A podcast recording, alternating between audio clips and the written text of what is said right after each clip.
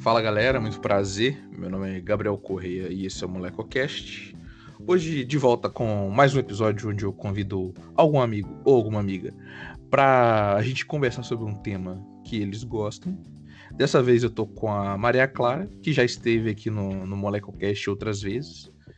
Teve no início aí, no, no episódio 4, eu acho, faz tempo. Mais de um ano. É, Maria Clara, primeiro, bom dia. É, dê o seu olá para todo mundo aí e fale sobre o tema que você escolheu falar. Bom dia, gente, tudo bem? É, hoje a gente vai conversar um pouquinho sobre um dos meus temas favoritos, gênero e startup. Entender um pouco sobre sociedade, sobre raça, é, o que é que está no cenário atual e como é que a gente pode é, principalmente focando na parte de gênero, é, contribuir para que mais mulheres estejam nas novas lideranças. Sim, muito bom. Acho que para começar o papo, pra, até para tem gente que não não acompanha muito esse meio, o que você, como você descreveria uma, o, que, o que seria uma startup? Né? Para mim, startup, eu consigo imaginar um grupo de pessoas entusiastas de inovação, desenvolvimento, do próprio empreendedorismo, que decidem construir novas soluções, seja de um produto ou serviço, em condições de extrema incerteza, com uma alta é, escalabilidade. Então, hoje de manhã, estava até comentando com o Gabriel, é, meu pai perguntou o que era uma startup. Ele não conseguia definir. Então, ainda assim, muitas pessoas não conseguem entender porque não é introduzido no nosso dia a dia, embora a gente este, estejamos rodeados de projetos inovadores, ou não tão inovadores assim, mas utilizando tecnologia, associarem a empresas porque tem plataforma, franquias. Eu acho assim que hoje em dia, até dentro disso que você falou, todo mundo consegue sabe, se eu falar assim pro meu pai, pô, fala uma startup aí, sabe? Eles não sabem falar alguma, provavelmente vai ser alguma muito grande, que aí já até deixou de ser startup, porque existe o grande questionamento que é, tipo assim, pô, sei lá, o iFood, o Uber, hoje eles já têm um, um panorama tão grande que eles não são mais uma startup, eles já são uma empresa consolidada, sabe? Já já já já estão mais pro lado das grandes corporações, só que eles dentro deles eles funcionam de uma maneira diferente, que é no modelo mais ágil que é o que as startups fazem. Sim. Inclusive, quando a gente quando eu estava preparando a pauta, eu falei, beleza, vamos falar dos unicórnios brasileiros, brevemente, só citar alguns, e vamos falar tipo assim, das principais startups do mundo. Aí eu abri um panorama de startups, startups mesmo mundial, tipo assim, aqui a gente tem que eu conheço, né, o Airbnb, que eu acho que também já deu um, um passo mais longo e o outro é o Lyft, que é o Uber. É o concorrente do Uber nos Estados Unidos, sabe? Mas Sim. fora isso, tipo assim, pô, são as startups que eu nunca vi na vida, ou já grandes corporações, né? Mas dentro do Brasil, que aí a gente tá falando num mercado mais. É, a gente tá falando uma para mais gente, né? Acho que a gente tem o, o Nubank, que, Sim. que, que para mim também já caminha para ser uma grande corporação. A gente tem é, PagSeguro, a gente tem Stone, a maioria, as três que eu falei agora são de, até agora são de mercado financeiro. A gente tem a Movile, que inclusive é dona do iFood, que também é um desses unicórnios, a Lodge, que é de entrega, e o Quinto Andar, que é de apartamento. Não falei todos, porque eu não lembro todos de cabeça, eles são os que eu lembro de cabeça. Mas o que é, tipo assim, então isso para mim é bom para falar que o Brasil, ele tá, não fala tão na vanguarda, mas ele é um polo interessante de startups. É um mercado mais, de, mais complicado. Eu posso falar que eu tive um pouco o prazer de ver o Vale do Silício, que para gente, para muita gente é cultuado como o principal lugar de startups, mas não é o único e não é o único que está fazendo barulho. Então, é, em Israel tem muita startup, na China tem muita startup. Mas a gente vai falar de startups, mas não só de startup, né? Como a Maria Clara trouxe no, no começo, entendeu? E aí, para fechar esse ponto e a gente ir para os recortes, assim, eu consigo vislumbrar muito no, no, que, no, no que compõe os unicórnios, principalmente os brasileiros, que assim, ele é um ambiente composto quase em sua totalidade por homens brancos e de classe média alta. Então, assim, a gente já tem que. É, a gente sempre ouve aquela frase assim, putz, ah, o brasileiro é empreendedor. Todo... E, tipo, porra, o brasileiro é porque senão ele não. Ele não, ele não come, sabe? Aquela frase que, eu, que a Maria Clara, não sei se você escutou, mas cada episódio eu, eu trago uma frase que eu já escutei muito na infância para o episódio. Então a frase que hoje eu usaria é que o brasileiro tá vendendo almoço para comprar janta, sabe? Então assim. Sim. É, e isso para mim é um ponto que é. Putz, cara, depois quando você tá no mundo mesmo startup, é, não é fácil tá lá em cima, tá ligado? Então, assim, quanto mais privilégios você tem, mais fácil é chegar e se manter produzindo. E aí isso para mim traz um grande problema, essa questão de desse recorte, que é o seguinte geralmente, se você produz, se a sua startup ela é para todos os públicos, só que por dentro ela é feita só por um por, por, por um público específico, quando você produz um produto, produzir um produto foi mal, mas quando você produz um produto, ele tem um descolamento, sabe, da realidade. Então, tipo assim, se você. Se, se todo mundo que tá produzindo aquela coisa é uma pessoa branca e rica, só que é um produto para todo mundo, pô, quando chegar num lugar menor, isso não, não casa, sabe? Porque você não sabe das realidades das outras pessoas. É, e você não tem a, a dita diversidade, né? E aí traz o primeiro recorte que eu ia falar, e aí sim dá a palavra para Maria Clara. Quando, quando a gente estava lendo e tal, pensando no episódio, eu fui eu fui ler sobre sobre recortes sociais, sobre recorte racial e sobre recorte de gênero. E aí, trazendo o primeiro, que é o recorte de gênero, é... eu caí nessa pesquisa, né? Falando que somente 4,7% das startups brasileiras são fundadas por mulheres e apenas 15% são lideradas. E aí, agora eu vou passar a palavra para Maria Clara, que tem muito mais propriedade para falar que eu, que é, primeiro, como ela vê esses números, e segundo, como a gente pode tentar modificar ele e aumentar esses percentuais?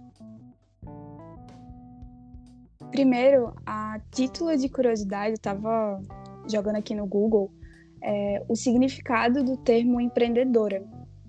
E aqui diz: empreendedora é o feminino de empreendedor. O mesmo que altiva, arrojada, realizadora, resolvida. E por que eu trago isso para vocês?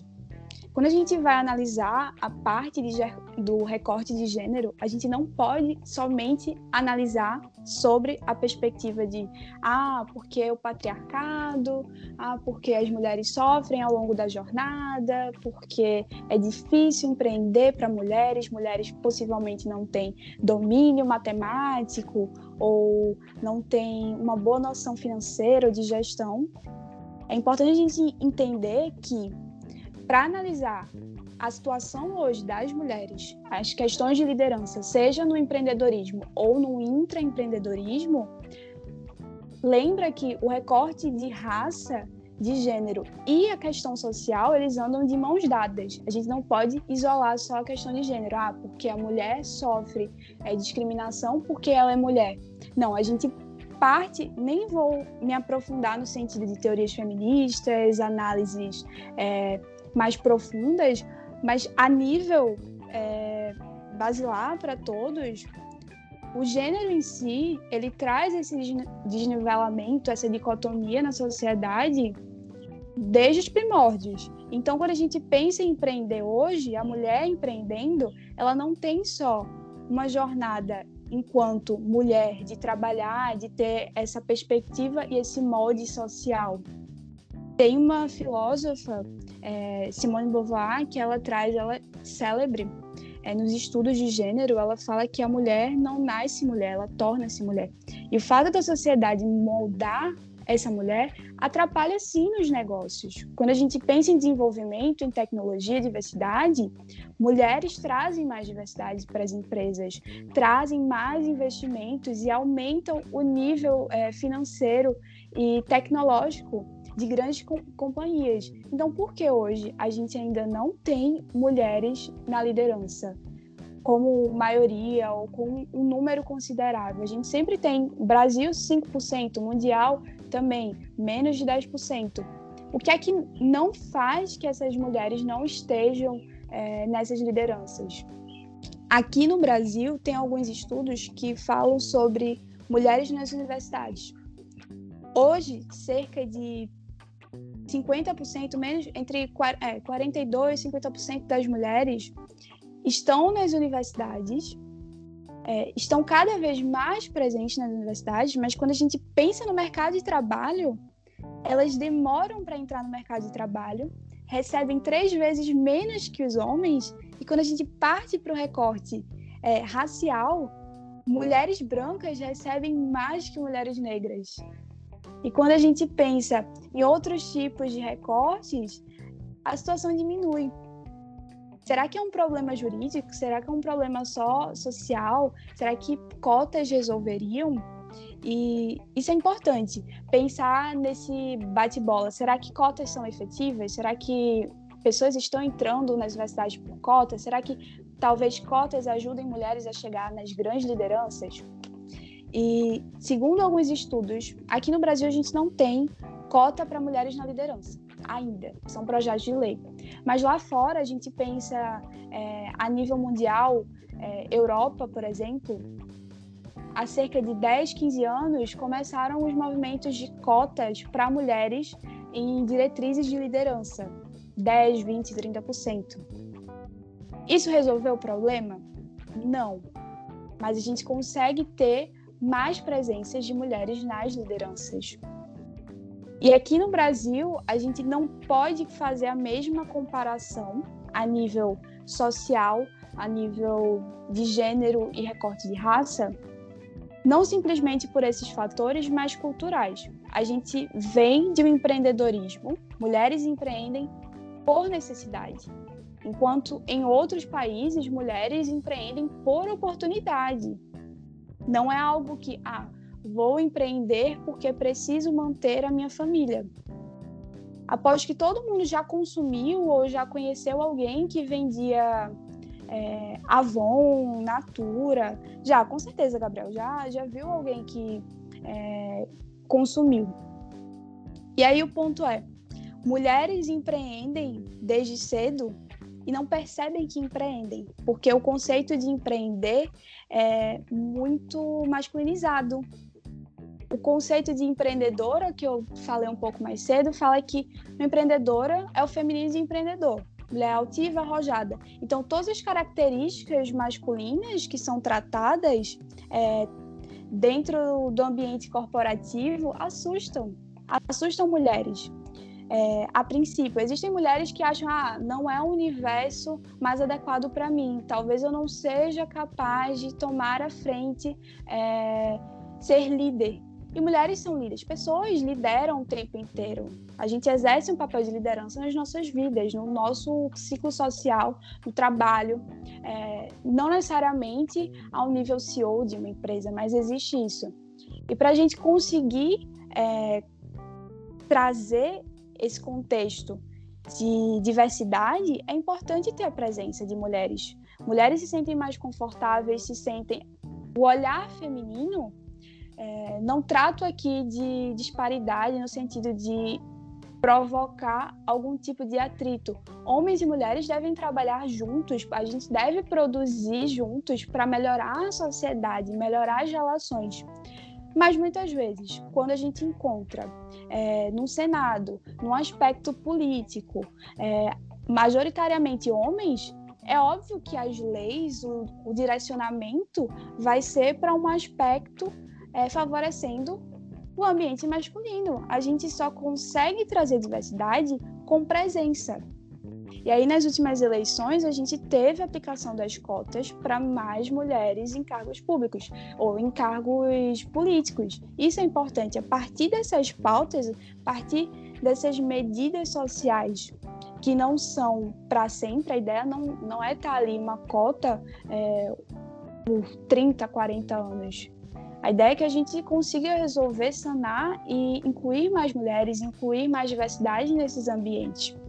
Então, eu acho isso importante, acho a gente repensar a ideia de, ah, por que mulheres não, não empreendem? Ah, porque elas não sabem matemática. Isso é, isso é um argumento raso, é um argumento que a gente é, não pode mais levar adiante e achar que mulheres não estão na tecnologia, que mulheres não estão nos negócios, em todas as áreas e que empreender é só a abertura de empresa. Não, a gente está desenvolvendo soluções, é, po podemos desenvolver soluções que possam melhorar a sociedade. Muito bom. É, seguindo bem no que do que você falou, né?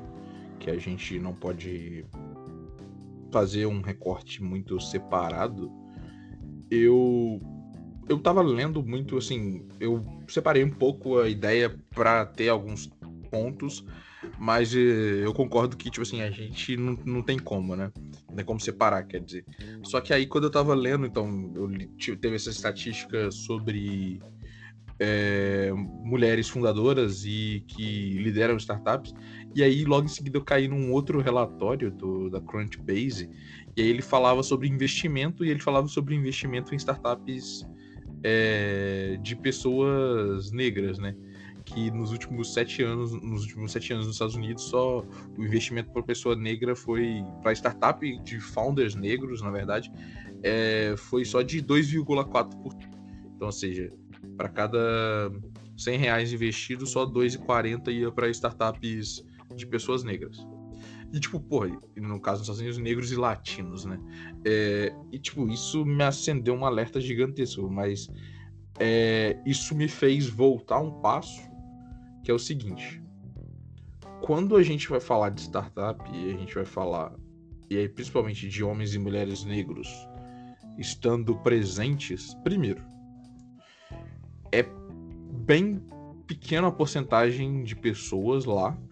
E vocês viram que é menor ainda a porcentagem de pessoas em cargos altos, então de, criado, de fundadores, e aí quando essas startups crescem, é, é menor ainda a porcentagem de pessoas em cargos de liderança tipo, eu posso falar por experiência de já ter visto isso. E isso para mim traz alguns questionamentos, sabe? Uma frase que eu vi aí falando novamente frases é quando a gente vai tratar do tema diversidade e aí falando de todos os tipos de diversidade dentro de uma startup, é aquela frase assim: "Ah, mas não tem profissionais negros capacitados. Ah, mas não tem profissionais LGBTs capacitados. Ah, mas e, e, vai nisso aí, sabe? Já escutei presen presencialmente Sim. essa frase, tá ligado? E é isso, primeiro, assim, isso me faz é, ter o ponto de. É, primeiro, se a gente não tem profissional capacitado, vamos capacitar, vamos prospectar, vamos tentar trazer gente para essa área. O que você não pode é ficar usando essa desculpa sempre. E segundo, tem sim, tá ligado? Pode não ter, para quantidade de pessoa, para quantidade de pessoas que você precisa, tá ligado? Você quer contratar, sei lá, 100 pessoas, pode não ter naquele momento, naquele lugar 100 pessoas, mas tem sim. Então a gente tem que parar, a gente tem meio que desmistificar isso. O segundo é você tem que investir agora para é famoso plantar agora para colher depois. Então, se não tem, beleza, vamos criar programas aí não tô falando só das de startups e empresas, é, Acho que isso vem muito de políticas. Eu sou um grande defensor das políticas públicas aí, então, para mim, isso vem de políticas públicas que o Estado deveria fazer, mas, paralelo a isso, as empresas podem e devem ajudar, porque não adianta, e vale, volta o ponto lá em cima. Se eu não tenho uma empresa diversa, mas eu quero, um, eu quero criar um produto para todo mundo, eu tô fazendo errado, tá ligado? Não vai dar certo. Tipo, só que empresas gigantescas já se ligaram nisso. Então, tipo assim, elas tentam contornar ali. Mas, pô, é, eu lembro quando eu fui fazer estágio de, tipo assim, de o pessoal tá discutindo diversidade, falando, não, porque tinha uma empresa diversa, não sei o que lá. Aí soltaram a foto do trainee, tá ligado? Parecia aquelas fotos de balada em Trancoso, era todo mundo da mesma pessoa. A gente já consegue, não precisa nem dizer qual o padrão, porque a gente já sabe o, o, o padrão, né, existente. Sim, e um, só antes de você continuar, tipo, tinha um ponto, que aí isso é um ponto muito pessoal, mas eu já percebi entre as pessoas que é quando você tem um profissional negro na sua empresa, e ele não é uma pessoa do café, não é uma pessoa que limpa, a empresa meio que pega essa pessoa como se ela fosse um troféu, tá ligado? E mostra para todo lado, ó, oh, a gente é diverso, hein? A gente tem um negro aqui, hein? Olha aqui, ó, nosso negro aqui. E, tipo, eu. Tipo, isso aí eu tive bem presente nesse rolê. E, tipo, na época não tinha me incomodado, mas hoje me incomoda muito, sabe? De tipo assim, putz, vamos fazer um, um programa. Vamos, fazer, vamos aqui divulgar nossa empresa. Beleza. Aí, bah, põe um cara negro. Só que, tipo assim, pra, tipo assim. Sendo a pessoa que está lá do outro lado, sendo o cara negro que vai fazer aquele negócio, eu fico pensando assim: vocês estão me chamando, vocês gostam do meu trabalho, vocês acreditam no meu trabalho, vocês estão me chamando porque eu sou a pessoa negra e vou fazer a publi... e vou, vou dar mais engajamento aqui e vou passar a imagem de que vocês são uma empresa diversa. E aí isso vale pra, tipo, pra galera LGBT, para as mulheres. Então, tipo assim, a gente vê que tem meio que, sabe, tem empresas que, putz, ó, vamos, vamos, cata um de cada aqui, deixa trabalhando aí, não fazendo nada, no cargo baixo. Na hora que a gente precisar, a gente usa essa cartada. Que é o famoso, nas ruas conhecido como tem até amigos que são, né? Exato. Eu acho importante você falar isso porque existe essa objetificação, né, em todos os setores, de ah, vamos até é, o uso dessas pessoas, de mulheres, negros e os outros, tipo, os demais recortes LGBTQI+, enfim, é, de premiação, de olhar, tirar esse lado de diversidade, que deveria ser um olhar empático, humano, de superar essas desigualdades, oportunizar, é uma forma de promoção e é um marketing utilizado é, na maioria das empresas. É difícil você encontrar uma empresa em que você passe por um processo seletivo que realmente apoie e construa a jornada com aquela pessoa que está almejando determinado cargo. A palavra jornada também é embaixo. A Lumena deu uma estragada na palavra jornada. Não assisto BBB, abraço posso utilizar. Pra, abraço para a Lumena. Não assisto BBB, então posso utilizar. Mas sim, eu concordo muito com isso. É, tipo assim, um outro ponto, e aí. Porque aqui a gente tá falando muito de um lado, na minha visão, de um lado assim. Estamos falando de startup, mas estou falando meio que tipo assim quem trabalha, inclusive eu, a fala que eu vou falar agora, ela tem uma grande discussão é, mundialmente, né? Que a gente tá falando assim, de quem meio que trabalha, sabe, o desenvolvedor, é, a pessoa de produto, as pessoas, a gente tá falando daquele lado de cima.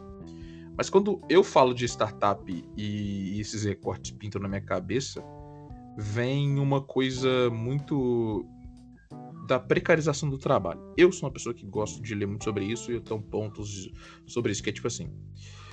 Dois exemplos que todo mundo usa e que para mim acho que são os maiores hoje, que é Ah, beleza, não tenho trabalho, o que eu vou fazer? Vou virar Uber. Ou não tenho trabalho, o que fazer? Vou, vou trabalhar no iFood.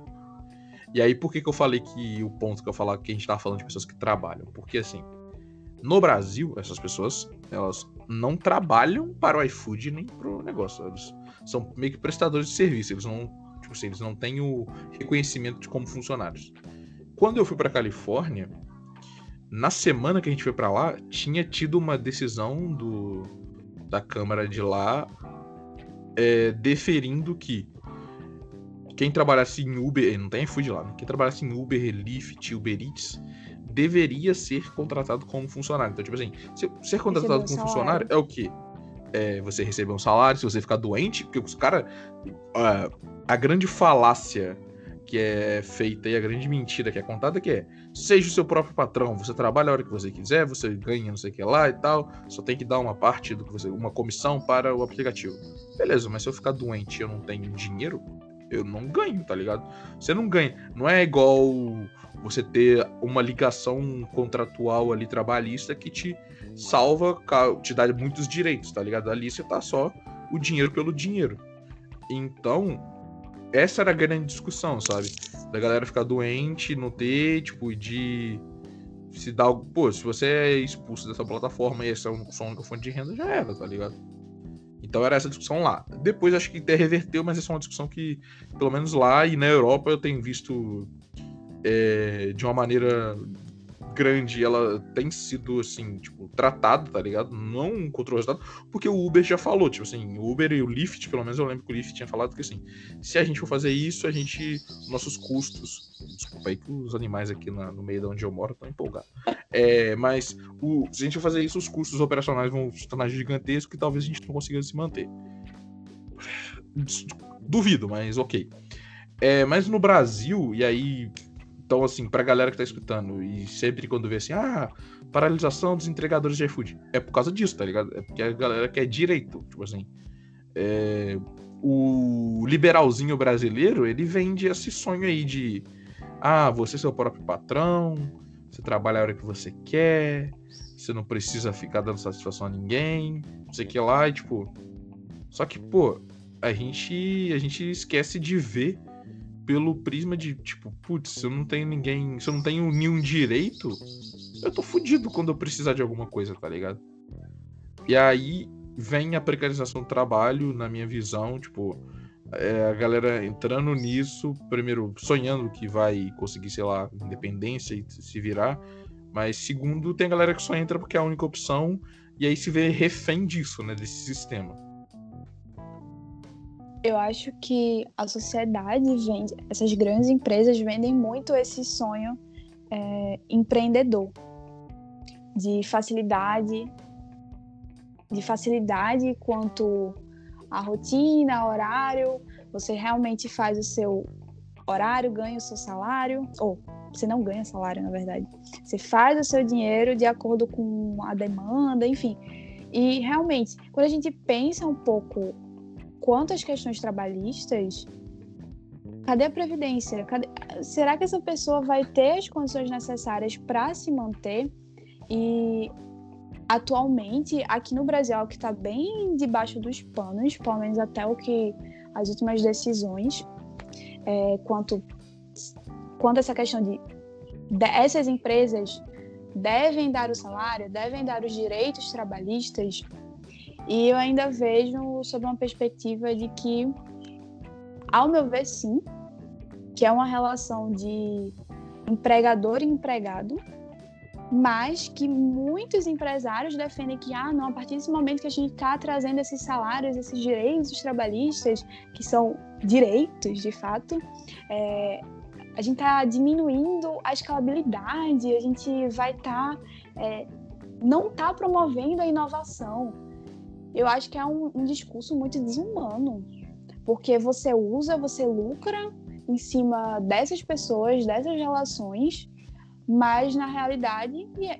e é o que acontece em grande maioria, é, essas pessoas estão ali fazendo o nivelamento, o seu capital crescer, você se desenvolver e vão permanecer nas mesmas condições é, desumanas.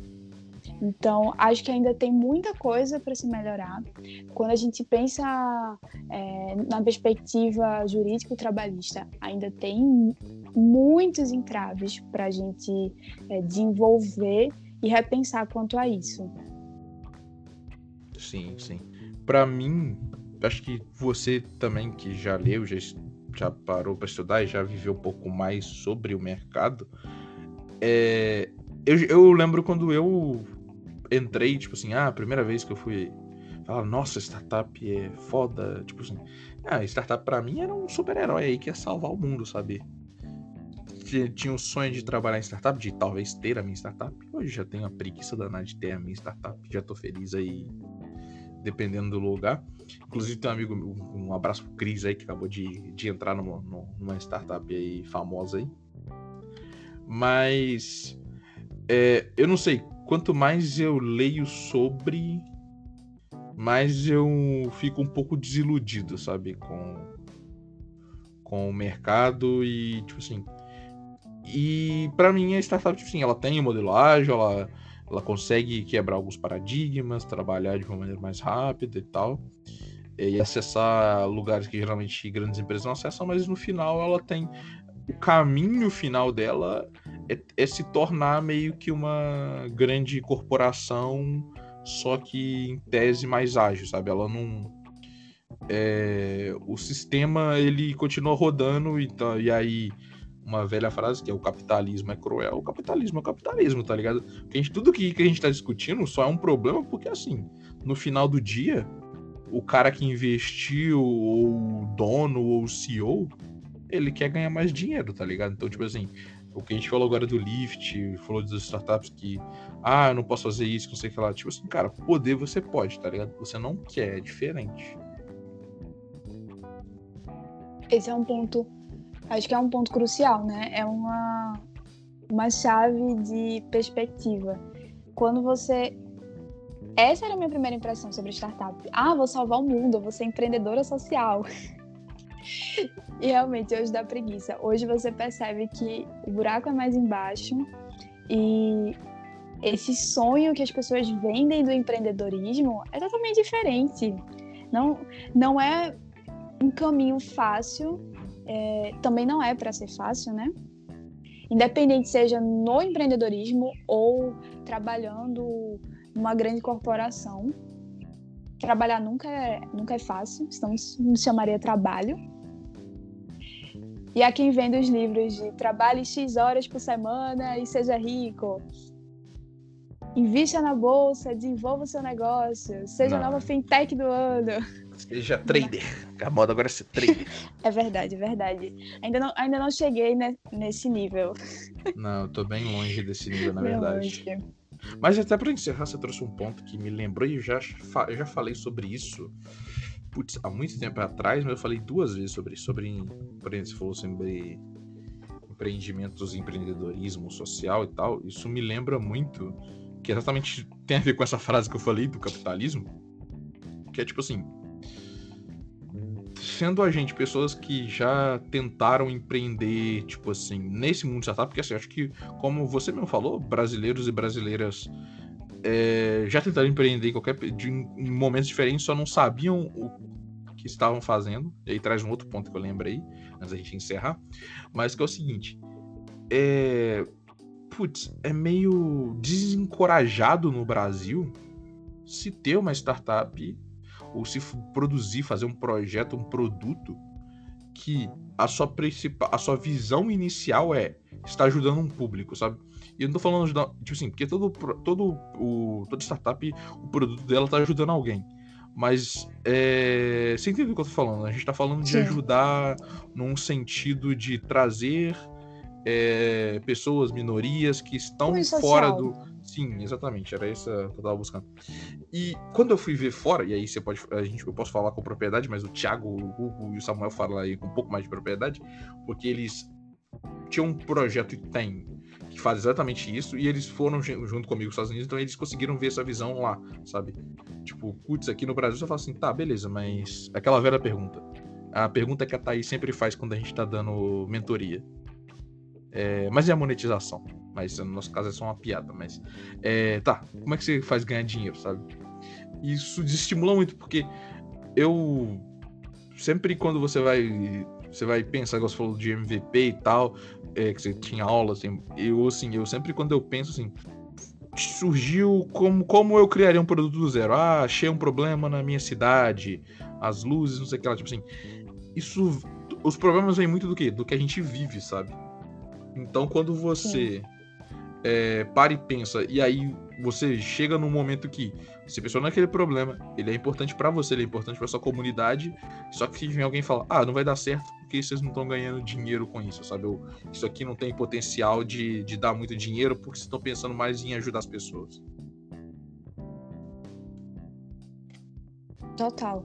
Eu acho que eu, nessa tua fala eu lembrei de uma palestra que eu assisti há alguns anos de um CEO de uma startup espanhola que é Auara, uma startup que vende garrafas d'água com uma garrafa totalmente reciclada. Ele disse que demorou muito tempo, ele abandonou o negócio dele, ele era arquiteto na época, para desenvolver esse sonho. E assim, pensando nível Espanha, Europa, a Espanha não é nem um foco de startups para se falar assim. É, ele contava que o sonho dele era desenvolver além desse essa questão sustentável, permitir que pessoas em determinados países pudessem ter acesso à água. E aí é uma startup que vem crescendo, acho que faz uns dois, três anos que eu tive a oportunidade de assistir a palestra. E é um sonho que aqui no Brasil a gente não consegue enxergar. Lá fora a gente consegue enxergar. E quando fazem lá fora, ah, que lindo, que maravilhoso, está ajudando a sociedade. E por que a gente não consegue trazer isso para cá? Então, é, olhar, o olhar que as pessoas têm sobre empreendimentos sociais ainda é basicamente, ah, você vai morrer de fome se você está no empreendimento social. Vai ajudar para quê? Para quem? E a gente volta nessa questão realmente de monetização o que é que a gente pode ter enquanto empresa que seja viável dentro do modelo de negócio para ajudar pessoas e ainda assim conseguir se manter e ter uma credibilidade no mercado. É bem é um longo caminho quanto a isso ainda. Sim. É, para a gente estar tá encerrando, só que eu, é porque eu lembrei de um ponto no meio dessa, dessa epifania que eu tive aí falando, que é o seguinte o, a gente tá falando de empreendedorismo algumas vezes e de como o brasileiro tá inovando, empreendendo. Aquela frase que a gente escuta, o brasileiro é empreendedor e tal. Isso me trouxe um questionamento que acho que a gente já discutiu há muito tempo atrás, mas aí não em podcast, que é tipo assim, como um diferencial que existiria para trazer mais pessoas para esse mundo de inovação e de empreendedorismo e de startups, que é o seguinte, e aí vem um, um, dado lá que é a maioria das, das, das, startups criadas no Brasil quebram em três anos, que é o fator educação empreendedora, sabe? De da gente ter o conhecimento básico. Porque, assim, pô, é, cria uma loja, desenvolver um produto, abrir não sei o que lá. Mas eu não faço. A, eu nunca aprendi a, a nada. Então, tipo assim, eu não sei nada sobre imposto, eu não sei nada sobre compra e venda, eu não sei nada sobre estoque, eu não sei nada sobre nada. E aí o que acontece é exatamente isso, sabe? Você só sabe que você tem uma ideia e você quer continuar com ela, e você quer tentar fazer ela virar, sabe? E aí é um diferencial que eu vejo muito é, para outros lugares, mas que, que, faz muita diferença que é essa questão de putz, a gente não tem, a gente tem mecanismo hoje, ainda mais com a internet a gente sempre encontra alguma coisa ou outra, mas isso não é difundido, sabe? Você não. Se você sentar e, e procurar, porra, você acha o Sebrae, tá ligado? No Sebrae você consegue aprender muita coisa. O básico Sim. do básico, sabe? E se você procurar na internet, você acha coisas mais aprofundadas. Mas a gente não. A gente, inicialmente, quando você, for, quando você vai abrir um negócio, você vai abrir alguma coisa, você não instintivamente já vai lá procurar, sabe? Eu acho que quando a gente pensa nessa parte de educação empreendedora, só me vem pequenas empresas e grandes negócios, né? Exatamente. É, não é que não exista um público que tenha interesse, mas muitas vezes a forma como é abordado é, é tardio. Cadeiras de empreendedorismo no Brasil surgiram década de 90, por aí. Então, assim, empreendedorismo, o termo empreendedorismo surgiu na França há mais de 300 anos. Então, como é que a gente pode superar essas desigualdades históricas? Como é que a gente pode movimentar isso? Eu, eu sou uma grande defensora da educação, é, uma, de, uma educação efetiva. Se a gente para para pensar que jovens entram na universidade com a mentalidade Hoje em dia a gente está vendo essa mudança, mas a gente entra na universidade achando que vai ter que seguir uma única carreira, trabalhar é, numa, numa única empresa o resto da vida, ou quem sabe abrir o seu negócio. Hoje a gente vê que não, que as pessoas estão mudando de carreira. A gente está, é, ne nós necessitamos de conhecimentos que são múltiplos. Hoje você não pode só saber a sua área específica. Você tem que saber sobre oratória, sobre negociação, sobre empreendimentos. É, e quando a gente vê iniciativas de universidades, e aí é, eu acho um ponto positivo, empresas júniores ou conselhos que desenvolvem empre empreendedorismo, é, eu acho importante ter isso, mas não só para a área de administração, é, acho importante para todas as áreas. A gente encontra mas ainda tem uma certa barreira. Ontem eu assisti um. participei de um treinamento E uma das participantes de consultoria, ela vinha da área de antropologia. Como é que a gente vai imaginar que alguém de antropologia vai estar tá trabalhando com consultoria? É isso, é a gente trabalhar todas as qualidades, todas as nossas fortalezas e desenvolver e trazer para o nosso cenário. Se não tem na educação ao longo é, do primário, do universitário, que as empresas possam desenvolver, que políticas públicas possam ser, por mais que é, demorem para acontecer, mas que ocorram, que a gente possa é, difundir isso. E lá fora, eu acho que é um ponto importante que a gente possa trazer de case para o Brasil e repensar quanto à estrutura educacional, que as pessoas entram, passam dois, três anos, cursam, é, se graduam em duas universidades, duas graduações ao mesmo tempo, mas elas têm um tempo para é, experimentar as disciplinas, analisar e entram no mercado de trabalho tardiamente. Você faz três anos de graduação, dois anos de mestrado lá fora, em média. Você entra num doutorado muito jovem lá fora. Aqui no Brasil, se a gente quer mudar de carreira, é capaz de fazer uma segunda graduação. Então, o que, é que a gente poderia estar aproveitando? Não necessariamente você precisa fazer uma outra graduação, mas são especializações que você precisa desenvolver. Vejo muita gente dizendo hoje que para empreender você não precisa de universidade. É verdade, você não precisa. Mas a gente não pode é, tirar o mérito da, dos grandes desenvolvimentos que vêm através da ciência, das análises humanas, é, das relações em si. Então, eu acho que são conjunto de fatores que precisamos repensar e urgentemente trazer à tona novos debates e soluções que possam, não precisam ser soluções estrondosas, mas que a gente comece a pensar em iniciativas efetivas quanto a isso, quanto à educação, seja para uma criança, um jovem, é, inserir no mercado de trabalho de uma forma é, mais adequada, que tenha padrões, é, perspectivas. Olha, Tobias aqui, perspectivas de diversidade é, dentro de empresas, de vários ambientes. Não, mas é. Cara, concordo totalmente com o que você falou, entendeu? Eu acho que eu acho que a gente tem alguns caminhos, só que. Acho que a gente tem alguns caminhos, só que. É, eu não sei, eu, eu vejo, a minha visão é que a gente. Como boa parte. Aí, acho que até a minha visão. Não sei, não sei se hoje a minha visão seria pessimista vendo o estado que o país está, mas acho que é uma visão mais realista. Mas acho que a gente tem um caminho longo para trilhar. A gente tem uma coisa que eu escutei muito na Califórnia, é, cara, o brasileiro ele é amado no que diz respeito, tipo assim, a um trabalho, sabe? A gente é muito bem visto. Então, assim, a gente tem um potencial gigantesco de fazer grandes coisas, só que esse potencial não é desenvolvido por diversos fatores que a gente falou aqui ao longo desse papo, sabe? É, mas para encerrar, Maria Clara, se você quiser falar ou trazer mais algum ponto, fica à vontade. Alguma coisa que a gente deixou passar. Se não, é só dar o seu tchau e, é, e a gente já deixa o convite para você voltar futuramente. Ah, eu queria agradecer, porque além de ser um tema que eu amo, é, é extremamente pertinente a gente promover esses debates, conversar.